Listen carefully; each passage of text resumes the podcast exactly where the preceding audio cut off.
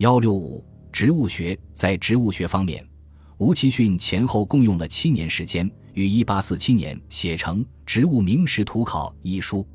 全书七万余字，凡三十八卷，分十二大类，记载植物达一因七百四十一种。每种植物的记载着重叙述其名称、形色、味道、品种、产地、生活习性与用途等内容，并附图一千八百多幅。涉及的学科门类有植物学、农学、药学、林学、园艺学等方面，内容非常详实丰富。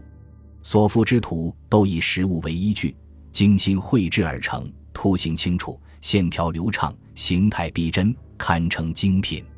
吴奇训的《植物名实图考》既综合了以往的学术研究成果，又不为前人就说所限制，发展了前人的研究成果。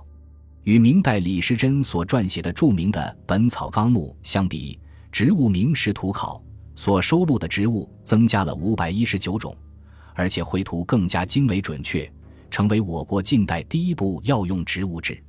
作为近代清代最重要的一部植物学、药物学的代表作，《植物名实图考》出版后，深受国内外科学界的重视。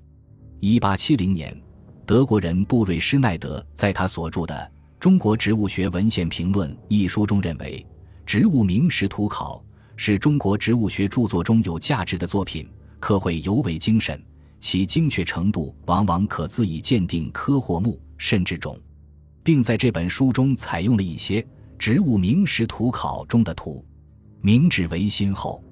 即使在日本西学大盛之时，也对无数大家推崇，